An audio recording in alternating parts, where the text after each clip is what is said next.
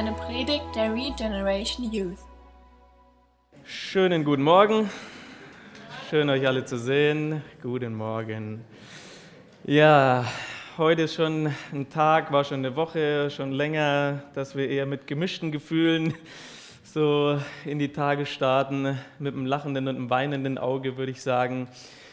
Wir wollen den Gottesdienst jetzt weitermachen und wir wollen euch gern erstmal Danke sagen. Dann wollen wir ein bisschen erzählen, wie es weitergeht bei uns und dann wollen wir noch ein bisschen ins Wort eintauchen. Und zum Anfang fürs Danke sagen kann die Kelly kurz hochkommen und schon mal von ihrer Seite auch. Ja, also sie wird auf Portugiesisch sprechen und ich übersetze.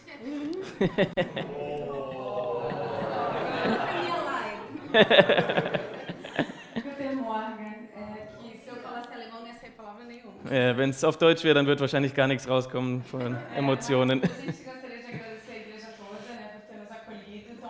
Wir wollen einfach Danke sagen. Ja, so, das ist Portugiesisch. Agora vocês sabem o que é ouvir uma língua não entender nada. Né? Jetzt wisst ihr, wie es ist, wenn man eine, eine Sprache hört und gar nichts versteht. So war es, als ich hergekommen bin, so ungefähr. Aber ich möchte der ganzen Gemeinde danken, dass ihr uns so herzlich aufgenommen habt.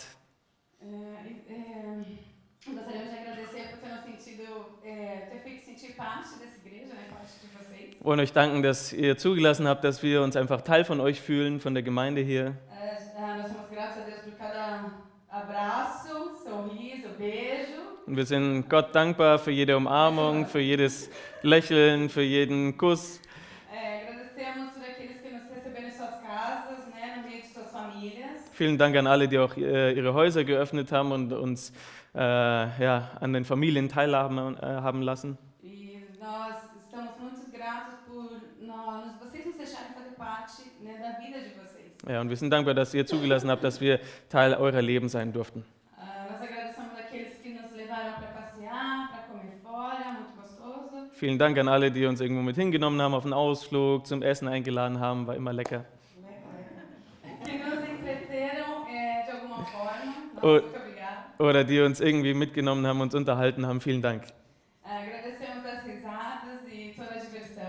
Und vielen Dank für den Spaß, den wir zusammen hatten, das Lachen zusammen. Auch vielen Dank an alle, die uns geholfen haben, die uns zu Hilfe gekommen sind, als wir es brauchten. Ah, agradecemos por termos feito parte de momentos, de momentos preciosos e delicados, Wir sind auch dankbar, dass wir Teil waren an schönen Momenten, aber auch schwierigen Momenten. como o falecimento da Efe, Wie zum Beispiel den Tod von der Efi, äh, aber auch die Geburt von der Liana, aber auch der Hochzeit von den Nickels und von den Werners. Das alles werden wir wie einen Schatz in unserem Herzen bewahren.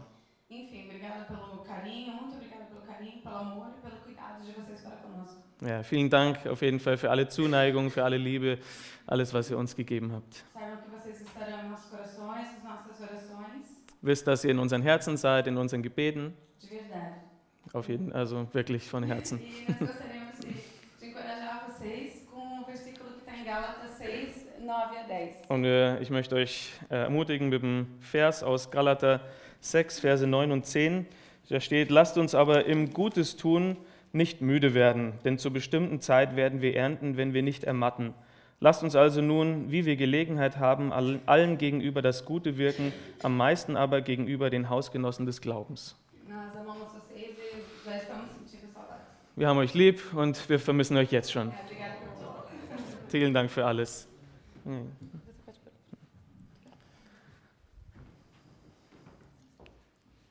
Okay, es geht auf Deutsch weiter. Äh, ja, ich möchte mich auch nochmal bedanken, einfach, dass wir, wie Kelly schon gesagt hat, hier so toll aufgenommen wurden, dass ihr uns echt geliebt habt und geherzt habt und wir haben uns total wohlgefühlt.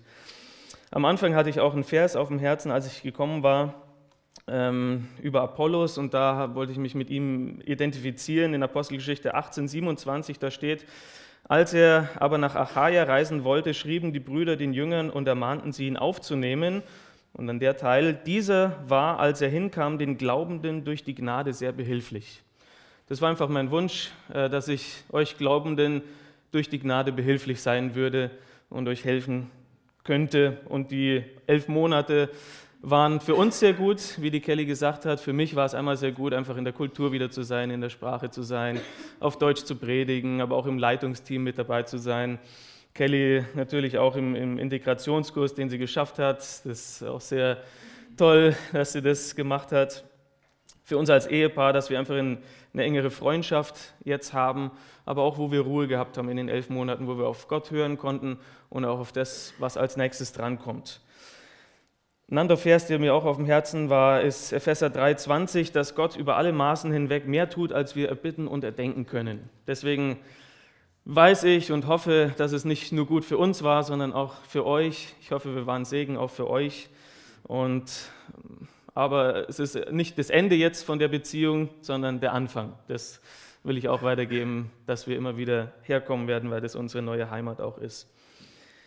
Ja, wir haben euch unser Herz geschlossen, ihr werdet weiter Teil sein unseres Lebens, aber es geht weiter bei uns. Äh, der nächste Schritt geht zurück. Gott hat uns auch klar gemacht, auch in den letzten Monaten, dass es zurückgeht. Ihr seht hier schon äh, nach Brasilien. Ähm, ich werde jetzt einfach mal durchklicken und ein bisschen erzählen, was Gott uns aufs Herz gelegt hat. Also ihr seht Brasilien riesig. Wir sind hier unten. Santos São Vicente, São Vicente, wo wir vorher waren. Santos, wo wir jetzt seit zweieinhalb Jahren leben. Man sieht, äh, es gibt genügend Leute zu erreichen. San Vicente mit 330.000 Einwohnern, Santos mit 420.000 Einwohnern. Ähm, und der nächste Schritt bei uns wird Gemeindegründung in Santos sein, ähm, wo wir jetzt schon wohnen.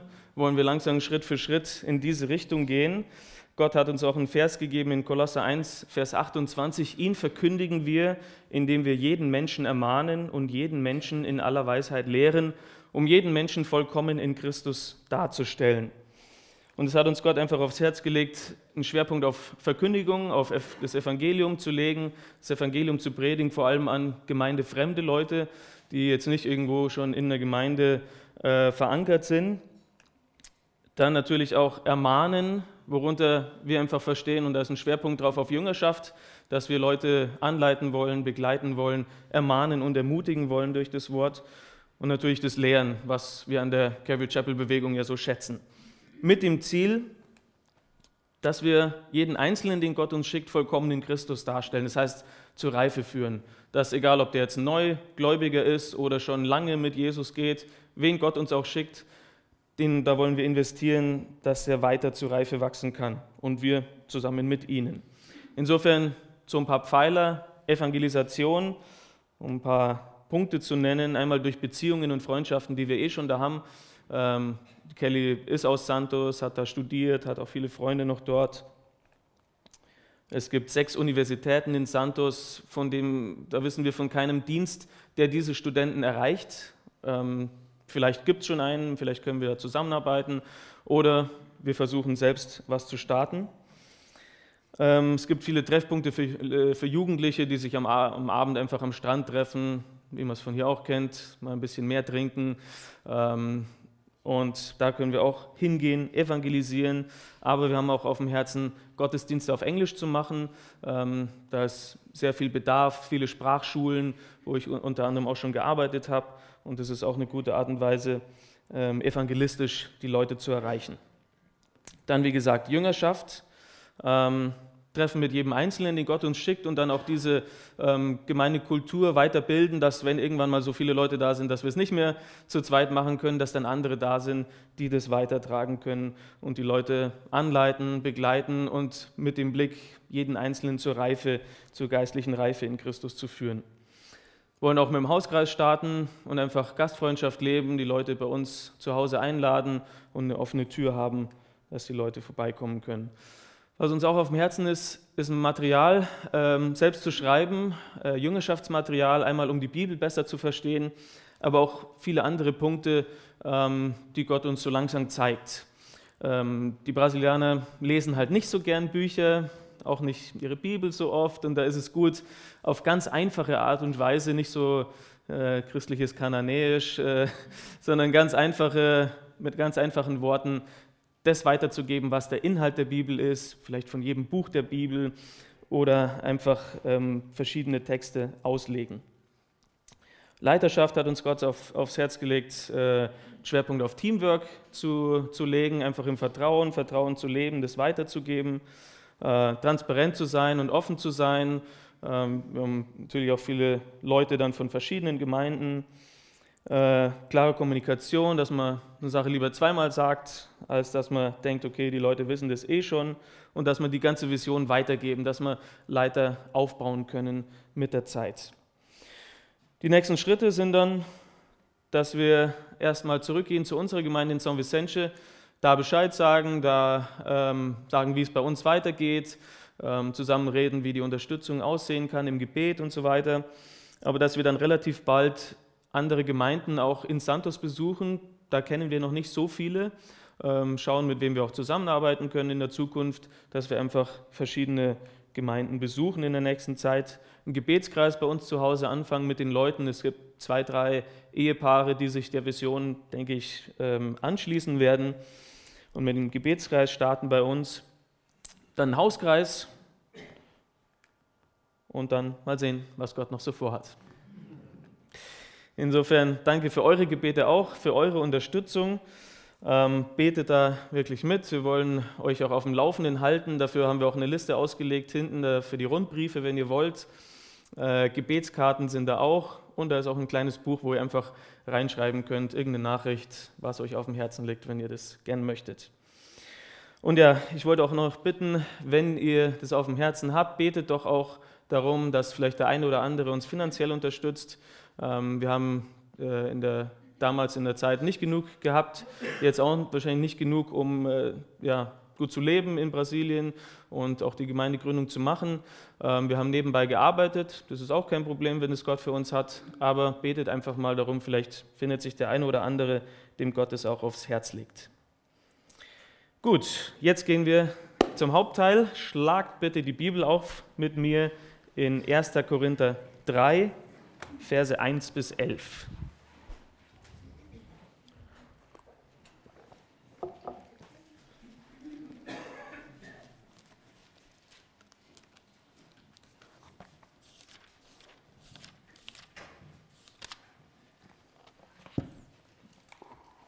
Wer auch noch Fragen zu der Gemeindegründung hat an sich, kann gern nachher mit uns noch sprechen.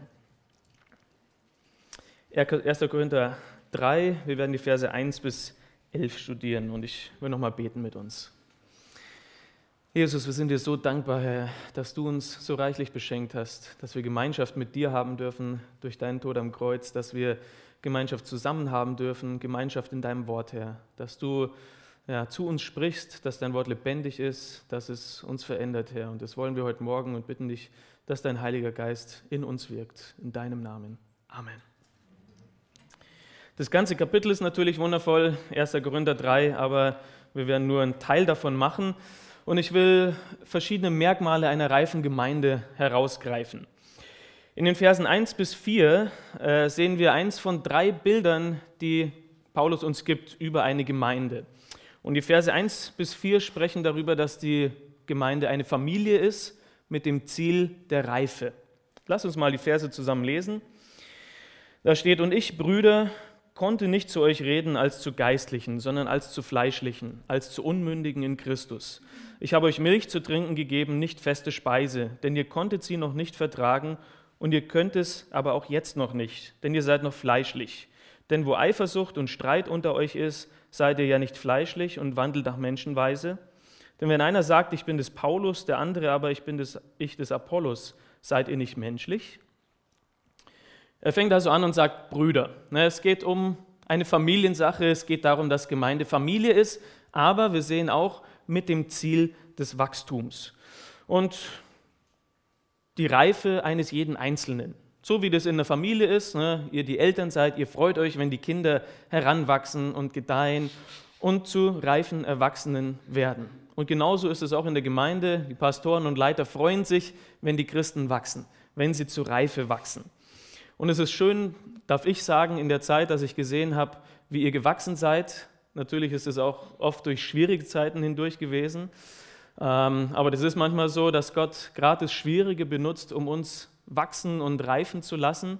Das ist ja auch bei Kindern so, ne? wenn mal ein Wachstumsschub kommt, dann tun mal die Knie mehr weh, als das sonst wäre. Und so ist es bei uns auch. Aber er sagt auch hier, Paulus, dass es allgemein zwei verschiedene Arten von Christen gibt. Ne? Also Leute, die errettet sind. Einmal die reifen Geistlichen und auf der anderen Seite die unreifen fleischlichen Christen. Ja, das werden wir überall finden im Leib Gottes auf der ganzen Welt. Die, die, die reif sind und geistlich sind, die, sich, die auf das Wort Gottes hören, die das Wort Gottes tun wollen, die wirklich den Wunsch haben, sich vom Geist leiten zu lassen und auf ihn hören, die investieren in geistliche Dinge. Aber auf der anderen Seite gibt es immer auch die, die das Wort Gottes hören, aber nicht tun, die sich lieber von ihrem Fleisch leiten lassen als vom Geist und die in weltliche Dinge investieren. Natürlich ist es ein Prozess. Ja, bei jetzt Frischgläubigen darf man auch nicht zu schnell erwarten, ja, jetzt müsst ihr ja schon alles wissen und alles können. Das ist ein Prozess. Wie er im Vers 2 auch sagt, ja, ihr konntet es noch nicht ertragen. Aber es ist auch schade, wenn Christen dann schon jahrelang ja, mit Jesus gehen und da kein Anzeichen von Reife ist.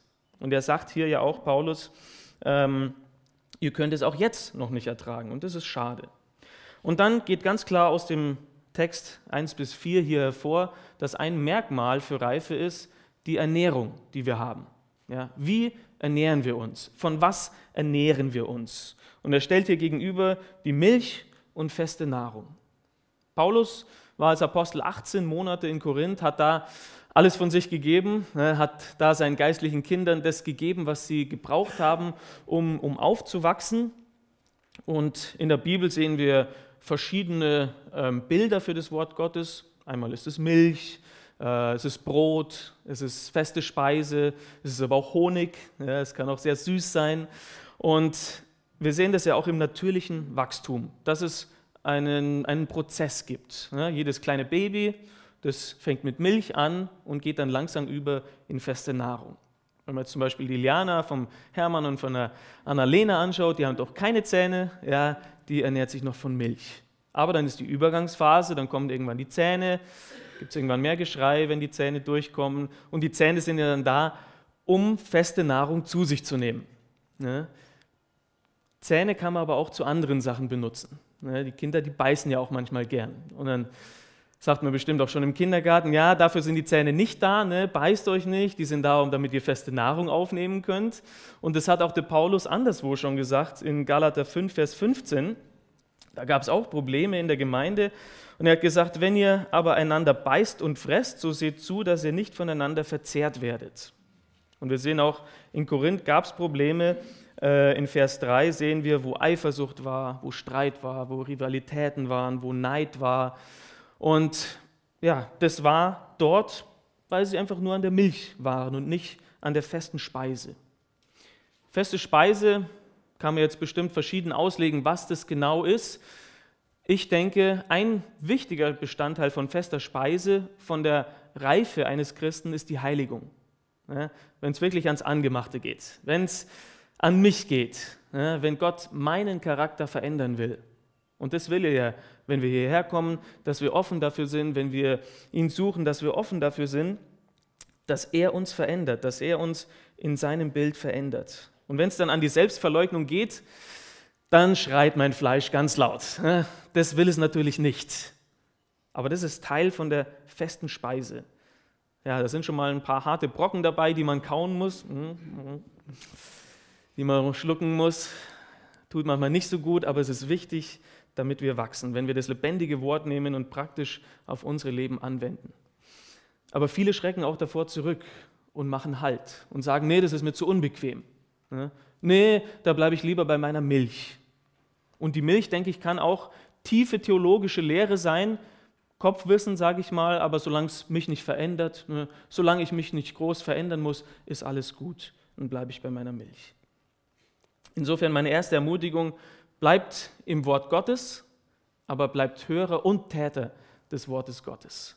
Auch wenn es weh tut, auch wenn es Selbstverleugnung fordert, auch wenn es was kostet.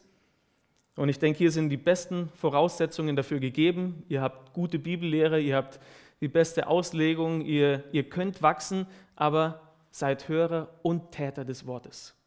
Im Hebräerbrief lesen wir, als der Autor ja schreiben wollte über über den Dienst Jesu als hoher Priester im Himmel, da hat er gesagt, ihr seid des Hörens träge geworden. Ihr könnt ja nicht mal mehr hören. Ja? Und ich möchte euch ans Herz legen, werdet des Tuns nicht träge. Tut weiter, praktiziert weiter das Wort Gottes, damit ihr weiter wachst. Das ist nicht die einzige Gefahr, es gibt auch andere Gefahren, wenn wir wachsen. Das sehen wir auch ähm, in verschiedenen Phasen unseres Christseins. Jüngere Christen haben vielleicht einen größeren Eifer, aber sie haben nicht so die Weitsicht von einem älteren Christen. Ältere Christen haben vielleicht mehr Wissen, mehr Erfahrung, aber vielleicht fehlt ihnen schon die ursprüngliche Freude an dem Leben mit Gott. Und eine große Gefahr, die mir auch wieder neu bewusst geworden ist von reifen Christen, wenn ich jetzt zu euch spreche, ist, dass ich denke, dass wir oft die Segnungen, die wir empfangen, ähm, uns daran gewöhnen. Dass wir die einfach als selbstverständlich annehmen. Ja? Als ob uns ja, Gott segnen müsste. Und da ist keine Begeisterung mehr da wie früher. Das ist so wie so ein Weltreisender, der schon in allen Ländern war und man zeigt ihm irgendwas Neues. Auch schau mal Koblenz oder so. Und dann sagt er, oh ja, ich bin total uninteressiert an dem. Oder was weiß ich, die Pyramiden von Ägypten, ja, ich habe alles schon gesehen. Ich denke mir, wenn, wenn die Sterne im Himmel, wenn die einmal pro Jahr rauskommen würden, dann würden alle rausgehen, die ganze Nacht aufbleiben und in den Himmel, Himmel starren und die Sterne anschauen. Aber weil sie jeden Tag kommen, wer schaut schon noch hoch in den Himmel? Und so kann es bei uns auch sein, dass wir uns so an den Segen gewöhnen und dass wir so ein bisschen werden, auch langsam und schleichen kann das sein wie die Israeliten in der Wüste, die befreit waren aus der Sklaverei, die in Richtung des gelobten Landes gingen und dann gibt ihnen Gott den Segen, die, die tägliche Fürsorge durch das Manna, ja, durch das Himmelsbrot. Und was machen die? die überessen sich daran und fangen an zu murren und zu nörgeln. In 4. Mose 11, Vers 6, da, da haben die gesagt, und, äh, und nun ist unsere Kehle vertrocknet, gar nichts ist da, nur auf das Manna sehen unsere Augen. Ja, das war der Segen Gottes. Und die haben gesagt, oh, Manna, ja, diese feste Nahrung, die wollen wir nicht. Wir haben schon Manna Burger, Manna Döner, Manna Kuchen, Manna, alles ausprobiert. Ja, aber es war süß, ne? Trotz war, war gut. Aber ja, sie haben sich überessen und dann kam dieses ständige Nörgeln, ständige Murren und Gott musste sie züchtigen. Wer, wer so übersättigt ist, ne, der kann mit nichts mehr zufriedengestellt werden. Auch wenn du ihm gibst, was er sich so sehr wünscht, wird er trotzdem nicht zufrieden. Und ich denke, das sehen wir heute immer mehr in allen Gemeinden, dass so ein allgemein ausgeprägter Kritikgeist sich weiter ausbreitet. Ja, es ist dann so, auch wie in Familien bei pubertierenden Kindern. Irgendwann ist alles blöd. Das blöde alte Haus, das blöde Essen immer, die blöde Familie, die blöde Schule, die blöde Gemeinde vielleicht, was auch immer. Und wir fangen an, uns bei Gott zu beschweren, anstatt dankbar zu sein für alles, was wir hier haben, ne, für alles, was uns Gott geschenkt hat. Aber nicht nur Kritik gegenüber Gott, sondern auch gegenüber der Gemeinde. Auch so wie Kinder zu Hause, die sagen, meine Freunde haben ein schöneres Haus, meine Freunde haben eine bessere Familie, die Eltern von meinen Freunden, die sind viel besser, das Auto ist viel schöner und so weiter. So können wir auch manchmal da reinrutschen und dann auf einmal äh, unsere alten Gemeinden mit der jetzigen vergleichen. So wie die Israeliten zurückgeschaut haben und haben gesagt, da gab es so ein reichhaltiges Nahrungsangebot in, in Ägypten. Da gab es Gurken, da gab es Melonen, da gab es Zwiebeln, da gab es Knoblauch, da gab es was weiß ich, was sie was die alles wollten. Aber sie haben vergessen, unter welchem Joch sie damals gelitten haben. Alles aus, äh, äh, aus, aus dem Kopf genommen. Wir können aber auch unsere Gemeinde mit, mit anderen Gemeinden oder Diensten vergleichen, die wir so sehen. Und es ist gut, natürlich positive, gute Sachen auch mit reinzunehmen und zu, zu beginnen. Aber wenn wir uns überall umhören und dann am Sonntag kommen und sofort das vergleichen, ist auch nicht gut. Ja, dann vergleichen wir das Lobpreisteam mit den Musikprofis, den Professionellen, die wir irgendwo gehört haben. Dann vergleichen wir den diakonischen Dienst hier mit irgendeiner anderen Gemeinde, die schon viel mehr macht und so weiter. Ehrliche, ernst gemeinte Kritik ist ja gut, ist ja konstruktiv. Wir können davon lernen, aber nicht ständiges Nörgeln. Ne? Nicht, wenn wir uns nur beklagen, anstatt dankbar zu sein. Und ja, wenn wir darauf schauen, was uns entgeht, anstatt auf das, was wir haben. Wie ist es in der Familie? Ihr Eltern wisst es, ihr liebt eure Kinder trotzdem, ja, obwohl die sich beklagen. Natürlich betrübt euch das Nörgeln ein bisschen, aber ihr wartet und betet für sie, dass sie weiter aufwachsen. Und genauso ist es in der Gemeinde, dass die Pastoren und Leiter geduldig auf das Wachstum warten. Aber wir dürfen nicht vergessen, dass es Gott war, der am Ende auch die Israeliten gezüchtigt hat. Sie haben sich so das Fleisch gewünscht, dann hat Gott gesagt, okay, nehmt die Wachtel, ne? hier ist das Fleisch. Aber wir lesen in äh, Psalm 106, Vers 15, da erfüllte er ihnen ihre Bitte, ne? das Fleisch kam, und er sandte Schwindsucht in ihre Seele. Die wurden zwar dick außen, aber innen drinnen in ihrer Seele wurden sie sehr mager. Und ich hoffe, dass das uns nie passiert. Ein Heilmittel dafür ist, dass wir dankbar sind, dass wir staunen können über die Güte Gottes, dass wir ja, uns begeistern lassen können über das Geschenk der Gnade Gottes. Und wir beten, wenn wir Gott dafür danken, was er für uns getan hat, dass wir wie ein begeistertes Kind sind, ne, das mit den kleinsten Dingen sich irgendwie ähm, begeistern lassen kann und sich daran freut. Weil es am Ende eigentlich der Stolz in uns ist, ne, der uns unzufrieden macht, der uns mürrisch macht und der uns dazu verleitet, nur zu nörgeln. Und ich, ja, Hochmut kommt vor dem Fall. Insofern hoffe ich, dass wir uns demütigen vor Gott und wieder dankbar sind. Im Vers 4 lesen wir aber auch noch von einem anderen Merkmal, nicht nur, was wir, von was wir uns ernähren, sondern auch die Liebe untereinander und die Liebe, die zur Einheit führt. Ja, Kinder streiten sich oft untereinander und bei den Korinthern war das auch nicht anders. Die haben sich oft gestritten, weil es viele verschiedene Fanclubs gab. Ja, die einen waren für den Apollos, die anderen für den Paulus, die anderen für den Petrus, der anscheinend auch mal da war in der Gemeinde, wissen wir gar nicht so viel. Da ging es zu wie auf dem Spielplatz. Ne? Hey, mein Vater ist stärker als deiner, mein Bruder kann deinen Bruder verkloppen und so weiter. Da ging es dann so zu, ja, also wenn Paulus mir was aufträgt, dann mache ich das. Aber wenn Apollos was sagt, ne, lass es. Ne? Ja, wenn, wenn Petrus irgendwas sagt, dann stehe ich dahinter. Aber wenn Paulus was sagt, nee, dann, dann will ich nichts davon wissen. Und es führte so zu Spaltungen. Äh, Im Kapitel 1 wird es auch angesprochen, dass Paulus sagt, hey Leute, ist Christus geteilt? Wir arbeiten alle zusammen. Warum seid ihr gespalten? Und die Aufgabe eines Leiters, sehen wir auch ganz klar in äh, Epheser 4, ist ja, durch das Wort Gottes die Gläubigen zur Reife zu bringen, ja, dass sie aufwachsen, sie auferbauen. Ähm, aber die Reife entsteht auch dadurch, Epheser 4, da steht es Vers 16, dass jeder, der Teil des Leibes ist, in einem harmonischen Zusammenspiel zusammenarbeitet und Teil davon ist. Weil Gott hat ja nicht nur Leiter berufen, das wäre eine sehr kleine Gemeinde, sondern alle berufen. Gott hat allen Fähigkeiten und Gaben gegeben, um sie einzusetzen. Und wenn jeder für sich wächst, ist ja klar, dass der ganze Leib wächst. Insofern, lasst uns unsere Gaben einsetzen, damit alle wachsen. Lasst uns unsere Gaben einsetzen, damit Jesus verherrlicht wird. Wir tun ja den Leitern hier und Pastoren keinen Gefallen, sondern Jesus. Und lasst uns unsere Gaben einsetzen als Werkzeug. Nicht als irgendein Spielzeug, mit dem man mal rumspielen kann, oder als Trophäe, die man so hochhebt, damit es alle sehen, sondern zur Auferbauung der Gemeinde. Das nächste Bild für die Gemeinde, für eine reife Gemeinde, sehen wir in den Versen 5 bis 9. Da werden wir sehen, dass die Gemeinde ein Feld ist und das Wachstum auf diesem Feld das Ziel ist. Vers 5. Was ist denn Apollos und was ist Paulus? Diener, durch die ihr gläubig geworden seid, und zwar wie der Herr einem jeden gegeben hat. Ich habe gepflanzt, Apollos hat begossen, Gott aber hat das Wachstum gegeben. So ist weder der, der pflanzt etwas, noch der, der begießt, sondern Gott, der das Wachstum gibt. Der aber pflanzt und der begießt sind eins. Jeder aber wird seinen eigenen Lohn empfangen nach seiner eigenen Arbeit. Denn Gottes Arbeiter sind wir, Gottes Ackerfeld, Gottes Bau seid ihr. Also wir sind Gottes Ackerfeld. Wir sind sein Feld und er will, dass da Frucht ist. Er will, dass Wachstum auf diesem Feld ist.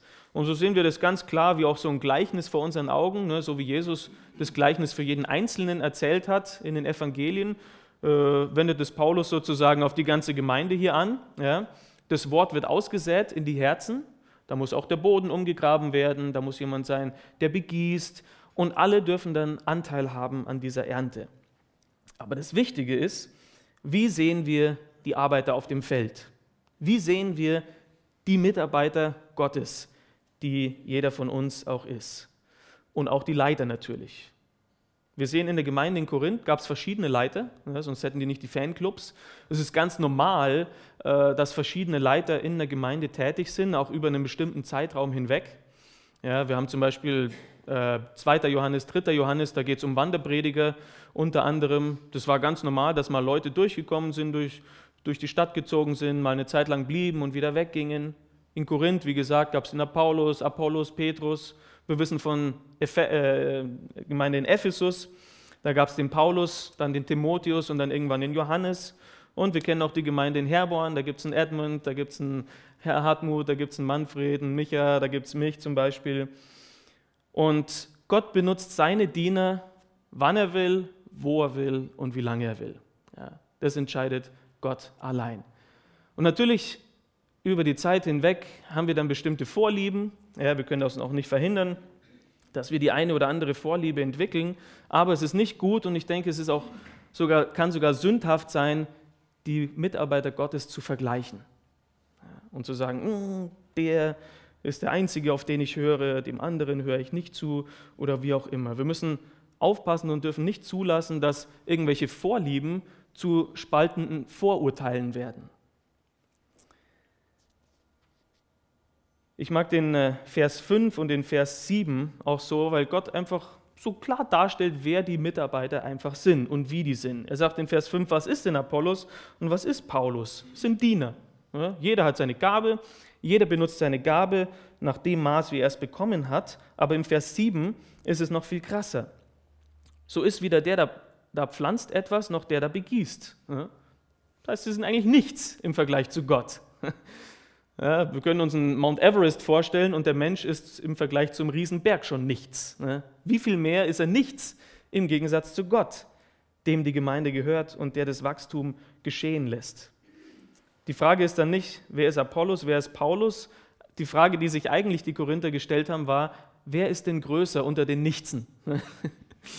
da ist einer, der ist nichts, der andere, der ist nichts, wer ist größer? Blöde Frage. Ne? Der Fokus muss auf Gott sein der der Größte ist, der alles ist. Und insofern geht es viel mehr als um ein paar Vorlieben. Eigentlich ist doch egal, ob der Gottesdienst auf Englisch oder auf Deutsch ist. Hauptsache, da gibt es feste Speise, durch die wir aufwachsen können. Ja. Da gibt es Nahrung, die uns nährt. Und am Ende ist der, die Botschaft, die Gott weitergeben will, so viel wichtiger als der, der sie verkündigt. Aus dem Text geht aber auch hervor, dass die alle zusammenarbeiten, verschiedene Aufgaben haben, aber an einem Ziel arbeiten. Ne, da gibt es da gibt's Pflanzen, da gibt es Gießen, da gibt es äh, Unkrautjäten, was auch immer, alles, was dazugehört. Keiner kann alles allein machen. Ja? Alle kommen zusammen und bauen an diesem wundervollen Feld. Keiner kann alles allein in die Hand nehmen, aber alle dürfen sich ergänzen durch die Fähigkeiten, die Gott ihnen gegeben hat. Klar, überschneiden sich dann Arbeitsgebiete oder die Zeiten, in denen man zusammenarbeitet, aber alle haben dasselbe Ziel. Deswegen gibt es auch keinen Konkurrenzkampf unter Mitarbeitern Gottes. Alle wollen das Wachstum der Gemeinde und alle sind dann auch Anteil, haben Anteil an der Ernte, egal wann sie da gearbeitet haben oder in welcher Art und Weise sie an dem Feld gearbeitet haben. Und Vers 8 sagt es so schön, egal der pflanzt oder der begießt, sie sind eins. Das sollte ein Geist der Einheit sein, ein Geist der Demut sein. Leute, wir sind eins. Wir sitzen im selben Boot. Oder mit einem anderen Sprichwort, wer im Glashaus sitzt, sollte nicht mit Steinen werfen. Und das Wachstum, Vers 7 und Vers 8, ich meine, das kommt wirklich so krass rüber, kommt von Gott. Das Wachstum kommt von Gott. Das kommt nicht durch unsere Ideen, das kommt nicht durch unser Arbeiten, das kommt, wenn Gott das will und es vollbringt. Natürlich können wir die Bedingungen dafür schaffen, dass es auch wirklich gut läuft, nämlich dass wir reichlich im Wort Gottes sind, dass wir offen sind für den Heiligen Geist, dass er unter uns wirkt. Aber am Ende stimmt Psalm 127.1 so sehr, wo steht, wenn der Herr das Haus nicht baut, arbeiten seine Erbauer vergebens daran. Wenn der Herr das Feld nicht bestellt und pflanzt und begießt und die Ernte gibt, das Wachstum schenkt, dann funktioniert gar nichts. Und deswegen kann sich auch keiner rühmen, wenn irgendwas entsteht oder besteht, weil das vom Herrn kommt. Und wenn der Herr das Wachstum gibt, wenn das allein von ihm kommt, dann müssen wir auch warten. Jeder Bauer, jeder Landwirt muss warten, bis das Wachstum kommt. Natürlich muss er alle Arbeit tun dafür, muss die Felder bestellen und wir müssen die nötige Arbeit weiter tun. Da, dazu will ich euch auch ermutigen. Macht weiter die gute Arbeit, so wie das Kelly gesagt hat in ähm, Galater 6, Vers 9. Seid nicht faul, jeder wird auch seinen Lohn bekommen dafür, für die Arbeit, die er getan hat, aber wartet geduldig, bis das Wachstum von Gott kommt. Jemand hat mal gesagt hier, das habe ich sehr gut gefunden, wenn man an dem Gras zieht, wächst es auch nicht schneller. Und es ist so. Und zur gleichen Zeit müssen wir wachsam sein, weil wir nicht die Einzigen sind, die säen. Ne? Satan ist auch da und streut seine Samen von Zwietracht, von Streit und von Neid und von Lügen und, und so weiter. Deswegen lasst uns wachsam sein, auf den Herrn warten, unsere Arbeit tun, aber auf den Herrn der Ernte schauen und nicht auf die Arbeiter. Und zu guter Letzt von Vers 9, der zweite Teil bis Vers 11, sehen wir, dass die Gemeinde auch ein Bauwerk ist, ein Tempel ist, wie es am Ende des Kapitels auch heißt, und es ist ein Bau für die Ewigkeit. Das ist das Ziel. Nochmal den letzten Teil von Vers 9. Gottes Bau seid ihr. Nach der Gnade Gottes, die mir gegeben ist, habe ich als ein weiser Baumeister den Grund gelegt. Ein anderer aber baut darauf, jeder aber sehe zu, wie er darauf baut. Denn einen anderen Grund kann niemand legen, außer dem, der gelegt ist, welcher ist Jesus Christus. Wir sind Gottes Bau. Wir gehören Gott. Ja, wir gehören nicht uns selbst. Er hat uns erkauft und er ist der Architekt, der den Plan hat. Er weiß genau, wo jeder Stein reinpasst. Er hat sich das schon ausgedacht, hat sich das ausgesucht und hat gesagt, hier passt du rein als Stein. Weil 1. Petrus sagt, dass wir lebendige Steine sind, die er in den Bau hineinfügt. Und dazu müssen natürlich die Steine auch ganz passgenau zugeschnitten werden. Und das kann manchmal schmerzhaft sein, das kann durch schwierige Situationen sein, es kann durch schwierige Menschen sein, die sich manchmal so ganz komisch an uns reiben, dass mal ein bisschen Reibung da ist und Schwierigkeiten, aber es ist auch durch das Wort Gottes.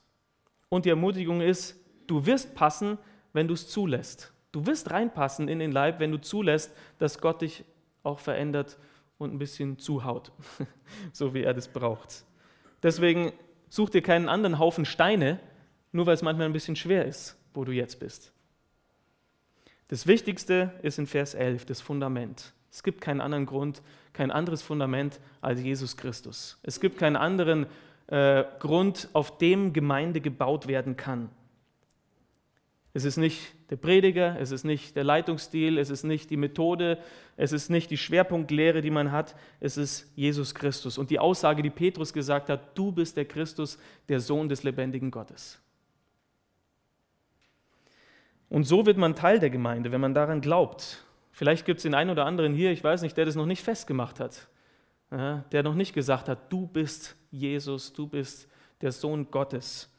Aber der kann auch heute Morgen Teil der Gemeinde werden, indem er sagt, ich glaube, ich setze mein Vertrauen darauf, dass Jesus Gott ist, dass Jesus für meine Sünden am Kreuz gestorben ist, dass Jesus auferstanden ist zu meiner Rechtfertigung. Und nur damit ich ewiges Leben habe, damit ich jetzt Gemeinschaft mit Gott habe und in alle Ewigkeit. Und dann bist du Teil der Gemeinde. Der Gemeinde hier, aber der Gemeinde weltweit.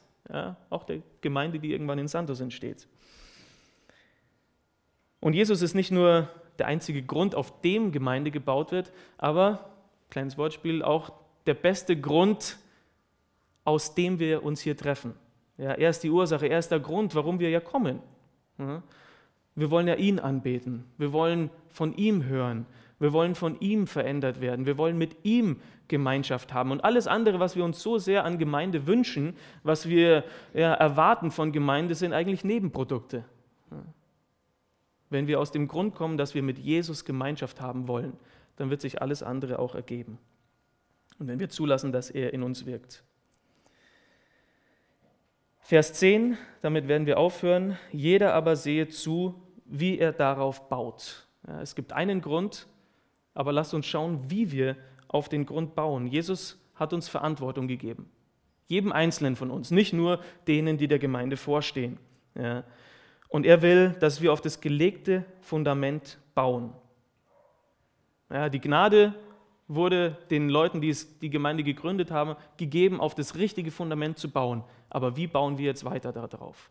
Das ist einmal für die weisen Baumeister, einmal für die Leiter der Gemeinde und dass ihr für diese Leute betet, dass sie weiter auf dem Grund Jesus bauen können und weiter auf Jesus hin zubauen können. Und da brauchen sie euer Gebet dafür. Aber auf der anderen Seite hat auch jedes einzelne Gemeindeglied, wie ihr seid, Verantwortung für Gott. Wie baut ihr weiter auf den Grund, den Gott euch geschenkt hat? Wie baut ihr weiter mit den Gaben, die Gott euch gegeben hat? Wie baut, wie baut ihr weiter mit der Zeit, die Gott euch geschenkt hat? Auf das, was hier schon entstanden ist. Ich hoffe, ihr baut weiter, um Jesus Ehre zu geben. Dass ihr nicht auf euch selber vertraut, dass ihr nicht euer eigenes Königreich baut, dass ihr nicht schaut, oh, da drüben schaut es aber besser aus oder wie auch immer, sondern dass ihr die Verantwortung wahrnehmt, die Gott euch gegeben hat dass ihr weise am Königreich Gottes weiterbaut, damit es ein ewiges Bauwerk ist, was für die Ewigkeit halten wird. Und das könnt ihr tun, das können wir tun, wenn wir das Wort Gottes hören und praktizieren. Ja, wenn wir zulassen, dass Gott uns dadurch verändert. Wenn wir als geistlich reife Christen agieren und reagieren und wirklich dankbar sind für die Segnungen, die er uns gibt. Und wenn wir weiter auf Jesus schauen und nicht auf die Menschen und ihm die Ehre geben, die ihm gebührt. Das ist meine Nachricht für euch, meine Ermutigung. Lasst uns zusammen beten, dass Gott es in uns bewirken kann. Jesus, wir danken dir, dass du wunderbar bist, herrlich bist, so gnädig bist und gütig bist, Herr. Dass du das Werk, das du begonnen hast, auch vollenden wirst. Und wir bitten dich für uns als Gemeinde Jesu, Herr, die wir dir gehören, die du uns ja passgenau dort hineinsetzen willst, wo du schon ja, vor, dem, vor, dem Grund, äh, vor Grundsetzung der Welt dir ausgedacht hast, Herr. Ja, da wollen wir auch reinpassen und uns verändern lassen und wirklich, ja, dass, dass unser Herz in deinem Bild verändert wird, dass unser Charakter verändert wird, Jesus. Dass wir für die Ewigkeit vorbereitet werden, hey, das wollen wir. Und wir bitten dich, dass es in dieser Gemeinde ja so weitergehen kann dass dein Wort reichlich hier wohnt, dass dein Heiliger Geist jedes einzelne Herz erfüllt und weiter leiten kann. Wir bitten dich, Herr, für die Leitung der Gemeinde, dass du weiter Vision gibst und Weisheit gibst und Kraft gibst, Herr, die Gemeinde in Richtung deines Thrones und deines Kreuzes zu leiten. Und bitten dich für jeden Einzelnen, Herr, dass du auch weiter die, diese Berufung festmachst und klar machst für jeden Einzelnen, wo er sich hier einbringen kann. Wir bitten dich für Wachstum, das von dir kommt. Ja, auch jede Erweckung kann nur von dir kommen. Wir bitten dich um diese Erweckung in jedem äh, Herzen von uns, von jedem Einzelnen, Herr. Wir vertrauen auf dich und warten auf deine Arbeit und danken dir, Herr, auch für jedes kleine Pflänzchen, das wir aufgehen sehen, für jede kleine Blüte, die du, ja, die du schenkst, dass wir sie sehen dürfen. Und wir bitten dich einfach darum, dass du dich weiter hier verherrlichst und dass du jeden Einzelnen hier segnest so viel mehr, als wir es uns erbitten oder vorstellen können. Wir danken dir in deinem Namen. Amen. Danke für das Anhören der Predigt. Weitere Informationen findest du unter www.regenerationyouth.de.